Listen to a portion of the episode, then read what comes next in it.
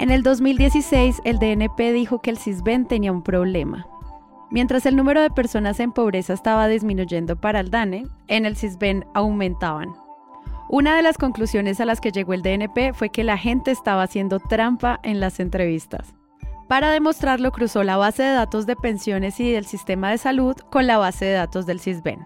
Con esto, la entidad marcó 653 mil casos, abro comillas, en verificación, cierro comillas.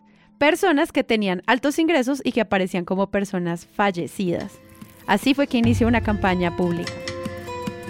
Julio es un abuelo solitario que necesita toda la ayuda que pueda recibir. Gracias a la ayuda del Estado, va a poder asegurar su comida del mes. Yo sé que esa plática era para usted, pero me le colé. No más colados en el CISBEN. Déjale la oportunidad a los que la necesitan. Para el DNP, el problema no era la falla del Estado en manejar sus propias bases de datos. El gobierno presentó este esfuerzo como una victoria en contra de un grupo de personas malintencionadas que se había logrado gracias a la tecnología. Muchas veces es un peldaño para hacer trampa, como me inscribo al CISBEN, falsifico algunos papeles o digo que vivo en donde vive tal persona y así puedo acceder a otras ayudas, porque el CISBEN también es un peldaño para otras cosas, también sucede con el servicio militar, sucede con muchas cosas en este país, entonces no es, el problema no es solo del CISBEN, es como estamos estructurando los programas en este país. La corrupción, que no, no es la corrupción de los políticos, es la corrupción de todos, es saltarse la fila en un transmilenio, en un banco, es la corrupción en todos sus sentidos, hacer trampa para beneficiarme a mí mismo y no pensar en el daño que le estoy haciendo a otros. Hay personas que tienen modos de pagar una, una clínica privada, un médico particular, pueden y no lo hacen. Entonces le están quitando el, el cupo a una persona que en realidad sí lo necesita. Cambia su puntaje para parecer más de un estrato más bajo y le quita la oportunidad, por ejemplo, a personas como nosotros de acceder a una beca del Estado o un Serpilo Paga, por ejemplo. Porque eso es para los pobres, que no les roben el, el, bienestar a los pobres. Lo que quedó de esto lo retrata una cuenta de YouTube llamada Los Montañeros. Pendeja, ¿dónde estará? ¿Dónde estará? Nada que se ve por ahí. ¡Ay, vienen los del censo! ¡Mira, viene Gabriela! ¡Ay, vienen los del Silván! ¡Alejandro, Alejandro! ¡Pongamos el televisor, Alejo! ¡El equipo, la ¡Ya viene del Silván, rápido! ¡Rápido!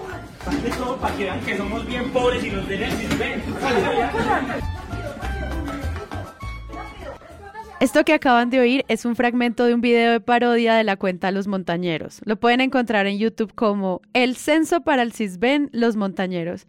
Y como escucharon, se retrata un prejuicio arraigado en nuestra sociedad, que a través de la trampa, las ayudas del Estado terminan en personas que tienen recursos para vivir la buena vida. Bienvenidos al tercer episodio de la serie Experimentando con la Pobreza, un proyecto de Fundación Carisma con la producción de Sillón Estudios. Yo soy Sara Trejos y en este episodio hablaremos de cómo el CISBEN está buscando a los mentirosos y colados y de paso dando la información personal de las personas inscritas en el CISBEN a empresas privadas. Todo esto lo que nos hace entender es que pareciera que el punto de partida del DNP es que si alguna familia ya recibe ayudas del Estado y por alguna razón termina mejorando su nivel de vida, no va a ser tan tonta ir a contarle a las entidades para que les quiten el beneficio. Según el COMPES que avala la actualización del CISBEN, hacia 2015 había personas que ya no necesitaban los subsidios tanto como otras. Así que para 2016 empezaron a diseñar un sistema de intercambio de información para verificar los datos que reportan al CISBEN. Ellos en 2017 sacan un, decreto que les dice como, oiga, nosotros tenemos que tener acceso a todos los registros administrativos que querramos tener. Acaban de escuchar a Johan López, historiador y sociólogo y además investigador del informe de la Fundación Carisma, experimentando con la pobreza, que lo pueden leer completo en las notas del episodio. Se está refiriendo al decreto 441 del 2017 que publicó el DNP. Este decreto le permite al DNP firmar convenios con entidades públicas y privadas para obtener y compartir información personal de las personas que están inscritas al sistema. ¿Para qué? Para verificar la información que entregan en las encuestas. Entonces ellos dicen, listo, podemos pedir este registro administrativo para verificar, esta información. Y entonces comienzan a tratar de buscar eh, acuerdos de intercambio de información con diferentes entidades estatales y no estatales para verificar la información que la gente está reportando. Entonces, ay, pues si yo digo que eh, yo no he recibido salud en el último mes, por ejemplo. Entonces ellos dicen, ah, bueno, entonces yo necesito ir a buscar en el sistema de salud una base de datos que me permita ver cuándo fue la última atención de esa persona. Y me dice, ay, no, pero es que usted estuvo, usted estuvo en, el, en el, médico hace dos semanas, no me no, está mintiendo, le mintió a la encuesta. Entonces, ¿qué, qué, qué genera eso? Eh, eso genera algo que se llama la marcación en verificación. Entonces, ese registro de esa persona, registro es como ellos le llaman, ¿no? su registro está en verificación, eh, esa, esa, persona, esa familia queda marcada en verificación. Es que verificar es una vaina muy complicada. De, conseguir entrevista en el CISBEN solamente daban era la información que mandáramos por correo lo que íbamos a, consultar o lo que íbamos a, diligenciar. Esas eran las respuestas que nos daban, pero como tal nunca respondían ni nunca obtenían respuestas. Y tampoco sabemos cómo salir de verificación. No sabemos en qué base de datos quedamos registrados como tal la verdad, yo digo que sí, porque la verdad es que, bueno, nosotros acá no sabemos cómo es eso. Otra cuestión, acá no mandan una persona, acá no mandan una persona que venga establemente de pronto a, decir las cosas acá sobre el CIB. Nosotros acá estamos dispensados a muchas cosas, entonces necesitamos que nos manden nos mandan unas personas que vengan a verificar los CISBEN que se encuentran en el estado, en el estado que nosotros vivimos. Miren, hay dos tipos de resultados en los procesos de validación que hace el CISBEN. El más grave es la exclusión, que sucede cuando se encuentra que la persona registrada ya falleció, cuando hay una orden judicial o cuando un registro está duplicado. El otro resultado es la marcatón en verificación. En este caso, el DNP le informa a la entidad territorial, los municipios, que hay alguna inconsistencia y le corresponde a esta informar a la persona y decidir si la excluyen del sistema o si la vuelven a entrevistar. Si los municipios no hacen nada con estos supuestos colados, el decreto le permite al DNP durante los siguientes seis meses al aviso de verificación pedirle a todas las entidades que le dan programas sociales a esas personas en verificación que retiren los beneficios a las familias. Y vean, hay nueve formas para marcar en verificación. Uno, te pueden verificar si hay cambios de residencia sin que se pida una nueva encuesta. Dos, porque hay un registro de fallecimiento en otras bases de datos. Tres, y este es muy raro, porque hay un cambio no justificado de información determinado por el DNP. Cuatro, porque hay un registro de ingresos superiores a los valores que se determinó por el DNP. Cinco, porque hay novedades en las condiciones socioeconómicas que nadie las reportó. Seis, porque hay reportes de las entidades territoriales. ¿De qué? Siete, porque hay reportes de las entidades que administran beneficios. 8. Porque hay inexactitudes o hay incongruencias en la información. Y finalmente, 9. Cualquier otra inconsistencia. Si hablan fuera de turno, hay tabla. Si miran por la ventana, hay tabla. Si miran mis sandalias, hay tabla. Si sacan menos de nueve, sea quien sea, hay tabla la persona o necesita que le hagan una nueva encuesta o si en seis meses no ha solucionado esa, esa, eh, esa nueva encuesta, lo pueden sacar del beneficio social que estaba eh, recibiendo. ¿Por qué? Pues por básicamente por mentiroso.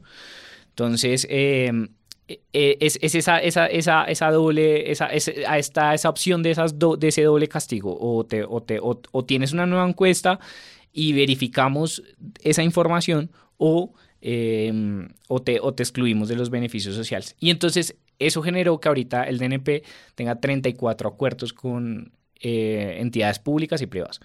Y generalmente las privadas eh, son Data Crédito y TransUnion, que son básicamente las eh, dos centrales de riesgos financieros del país. ¿Y qué más pueden saber? matrículas. Entonces, por ejemplo, ellos pueden verificar si yo digo que yo, soy yo soy técnico, ¿no? Entonces, pero resulta y pasa que yo en realidad soy profesional. Entonces ellos pueden ir eh, a, la- los sistemas de matrículas, ya sea de educación superior o educación básica, y decir como, hey, no, o sea, aquí aparece que usted eh, tiene un grado profesional. Entonces tome marcación por verificación y necesitan ir a verificar la información. Si, si tienes acceso a servicios públicos eh, domiciliarios. Eh, entonces en gastos también está, pues si has pagado o no eh, al seguro social, a salud, a pensión, eh, que por ejemplo cuánto estás pagando de servicios públicos, eh, si tienes créditos, créditos bancarios, si tienes líneas celulares. Saber que pueden acceder a tanta información le puede poner los pelos de punta a muchas personas. Pero lo realmente grave es que no hay una forma sencilla de conocer cuál es la información que está generando la inconsistencia y en cuál de todas las bases de datos se encuentra el problema para que uno se acerque y solicite que se modifique en caso de que sea errónea. Todo esto antes de que el CISBEN termine por excluir a las personas y éstas puedan perder los beneficios a los que tienen derecho. yo tuve un primer hogar, ¿verdad? El primer hogar, ellos también la sacaron del CISBEN. Ella que to- totalmente por fuera, ella y el niño que ya tiene a cargo, que tuvo conmigo. Y ella le hace imposible. Entonces, yo por esos dos casos es que he tenido que ir, que ir pues de mi hermana y de, y de ella, con el niño. Entonces, no ha habido poder humano. No ha habido, he luchado, no sé qué hay que hacer. Entonces, si es una encuesta, no puede decirlo como un día salió el director a decir que, que vayamos, si somos afro, si somos indígenas, ya nos podían dar comprobante y esa valía. No, no es lo mismo. Para los programas sociales, para meter las personas en el régimen sociedad en salud, para una ayuda económica al Estado, para adquirir un subsidio en educación, la encuesta que el gobierno toma es la del CISBEN. Esa mentira no nos la pueden echar a nosotros, que, que, que otra encuesta de afro indígena es la que vale. No, porque eso lo, lo hemos comprobado nosotros. Ya hoy en día no se puede jugar con la mentalidad de la gente. Hoy en día la persona con la que usted menos hable es bachiller como mínimo. Y usted no podía decirle cosas que no son. O si no, uno consulta en Google y, y ahí está toda la información.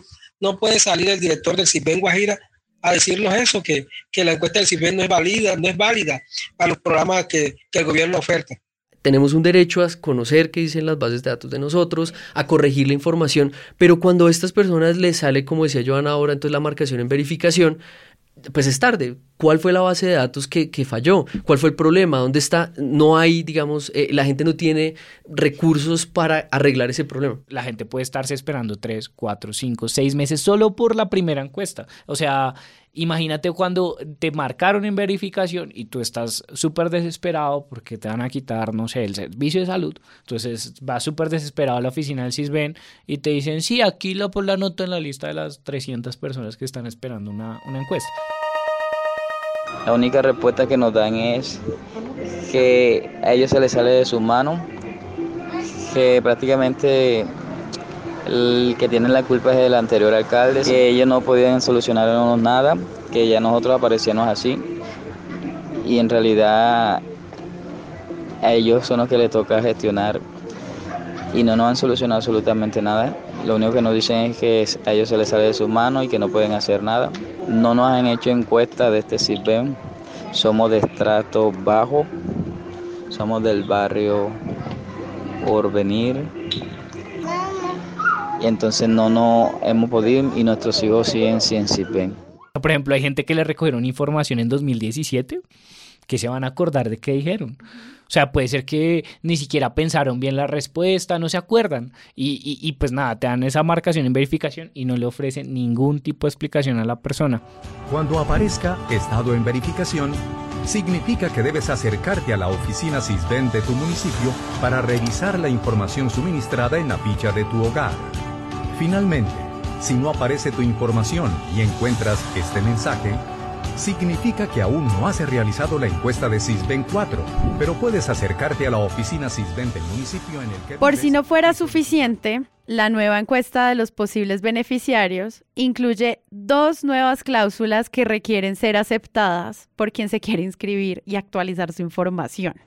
Ojo, estas cláusulas especifican que la negativa de suministrar la totalidad de la información solicitada impedirá su registro en el CISBEN. Y que la información se entrega bajo gravedad de juramento, de forma que Cualquier presunta falsedad identificada a través de cruce de bases de datos generará exclusión del CISBEN, así como acciones legales y judiciales. Recapitulemos, la estrategia del DNP es contrastar los registros de diferentes entidades públicas y privadas para identificar posibles incongruencias y permitir la actualización automática de información registrada en su base de datos. Bien, se busca que sea compatible con al menos otras 34 bases de datos con información relacionada a salud, pensiones, educación, trabajo, finca raíz, impuestos, riesgos financieros, beneficios sociales, transporte, registro de víctimas y servicios públicos. Para lograr esta compatibilidad o, como lo dicen, interoperabilidad, el DNP consideró conveniente realizar acuerdos con muchas entidades públicas, obviamente, pero también con empresas privadas para compartir información. Ese es el caso del convenio que suscribió con Experian, una multinacional que además es propietaria de Data Crédito. Ya saben, si te reportan en Data Crédito, el CISBEN lo sabrá. Hola, soy José Luis Rossi, presidente de Experian en América Latina. Me alegra y agradezco su interés en unirse a nuestro equipo. En Experian estamos en la constante búsqueda de personas que nos ayuden a alcanzar nuestro objetivo de crear un mejor futuro. Lo hacemos a través de nuestra misión de ayudar a las empresas y consumidores a darle poder a los datos para alcanzar sus sueños. La, la clasificación es pública. O sea, tú puedes poner cualquier cédula y te sale la clasificación. Pero, mm, pero en temas, o sea, temas de privacidad precisamente era lo que hablaba Juan, ¿no? No es como un individuo como, ay, no, yo me descuidé y me salió la, la, la, se me, me, escapó, el, me robaron mi clasificación del CISBEN. No es tanto así, sino también es un interés, digamos, político, una, una cuestión por diseño del DNP, en el que esos datos también son moneda de cambio por ponerte un ejemplo, las entidades cuando hacen acuerdos de intercambio de información, no es, no es solamente como, ay, bueno, TransUnion o, o Experian nos entregan toda la información de esta gente y nosotros sonreímos. No, es, es, es, es un intercambio de información en el que el DNP le dice, vea, aquí está toda la gente que está en el CISBEN y aquí está toda su información, ustedes vean a ver qué hacen con eso, entonces ellos dicen, uh, qué chimba porque podemos crear eh, productos financieros eh, y, y sí, o sea, perfilar a esta gente y a la vez ellos reciben pues esta, información financiera que están en Data Crédito, en TransUnion. Como lo señala Joan, en agosto de 2018 el DNP y Experian firmaron un acuerdo para habilitar el cruce de información. Entonces, el DNP se beneficia de utilizar la base de datos financieros de Data Crédito con el fin de buscar inconsistencias en los ingresos y la solvencia de las personas que entrevistan en el CISBEN. En particular, el acuerdo le permite al DNP acceso a dos tipos de sistemas. Cuánto, que se escribe con Q, permite estimar el rango más probable de ingresos de una persona, dando una noción del valor estimado de los ingresos. Y el acceso a la información financiera en los titulares que están registrados en la base de datos. Por ejemplo, rango aproximado de edad, género, número de créditos, cuántos créditos han tenido, cuál es el porcentaje de uso de tarjetas de crédito, cuáles son los datos de contratos con empresas de telecomunicaciones como la cantidad de líneas celulares que la gente tiene, el valor de las cuotas para compra de aparatos. Y como de eso tan bueno no dan tanto, Experian también se beneficia. ¿Cómo? Pues con la información de carácter que no es reservada del CISBEN. La multinacional puede utilizar esta información para el desarrollo de aplicaciones y servicios para sus clientes. ¿Que quiénes son? Los bancos. En este negocio, pues, los bancos requieren mucha información para estimar el riesgo al prestar a personas de bajos recursos. Como dicen por ahí, nadie sabe para quién trabaja. La información entregada al CISBEN terminaría ayudando a los bancos a tener un perfil de riesgo crediticio de las personas más vulnerables. Este es un esquema de explotación de los datos personales donde gana el DNP y Data Crédito a costa de información de las personas inscritas en el CISBEN, a quienes nunca les preguntaron si querían que su información fuera usada por entidades financieras.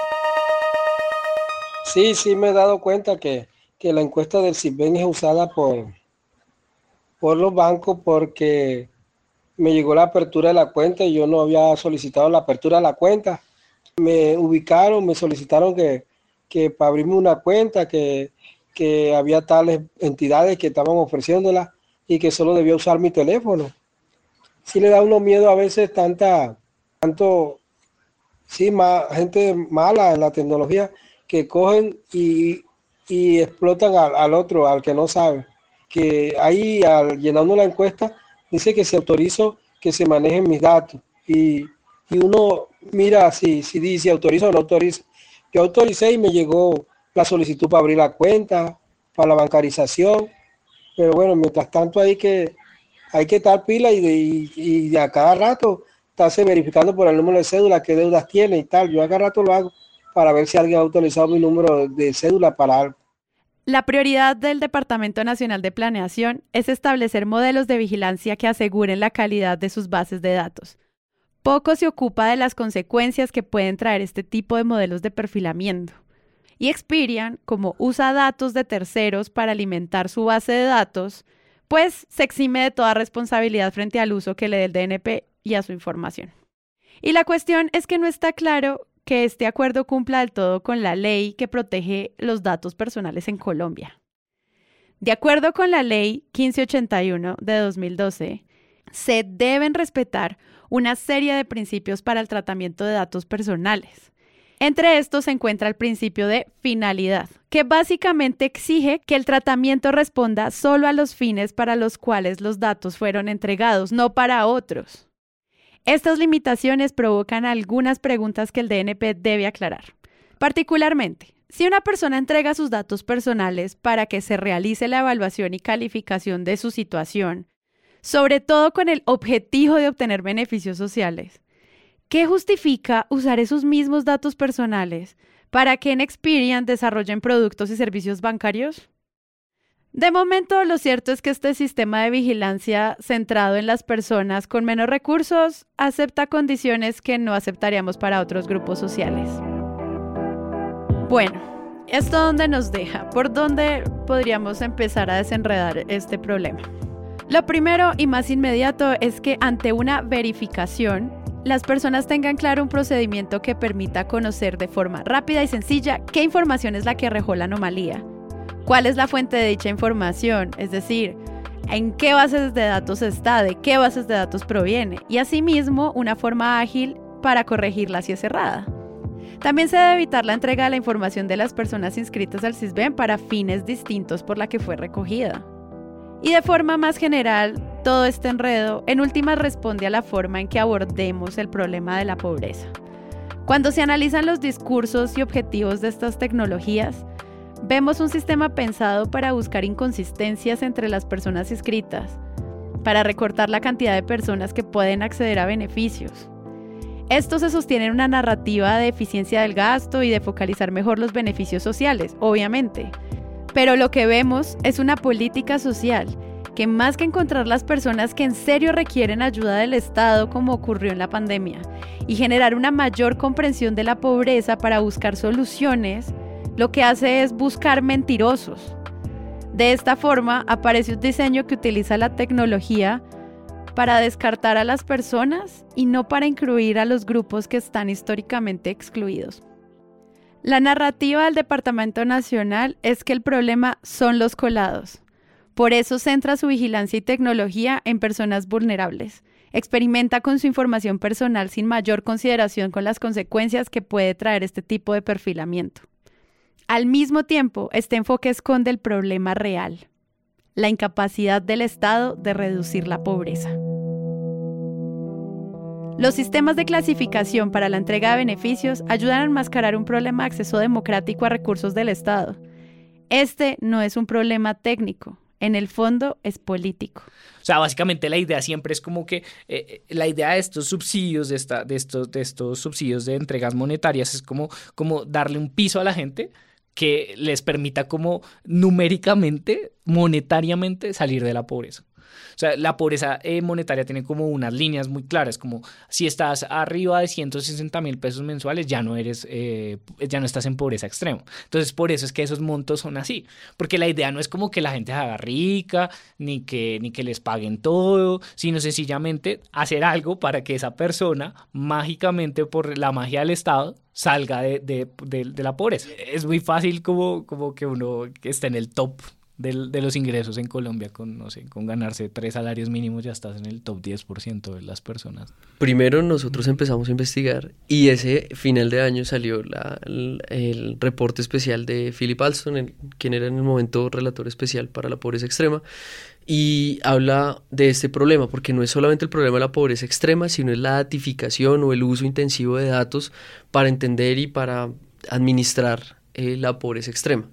Y dentro de los problemas que hay es esto, los problemas de exclusión, los problemas de discriminación, el uso de datos, también un poco como ese cambio de estatus en la privacidad, ¿no? los datos de las personas más vulnerables en Colombia, pues las entidades pueden hacer lo que quieran con ellos, porque igual vamos a encontrarlos, porque igual queremos llegar hasta allá, eh, mientras que con otros grupos de población, pues esos datos no se tocan porque no, no necesitamos encontrarlos, no tenemos una idea de quién o quiénes o cómo se ve exactamente la pobreza esta crítica no parte de decir es que los verdaderos pobres, las la verdadera condición de pobreza es esta y no la que dice el DNP, no se trata de eso, porque como lo decía Joan, e, esto se trata, estos son mecanismos que utilizan datos, que utilizan instituciones, que utilizan leyes para crear la pobreza.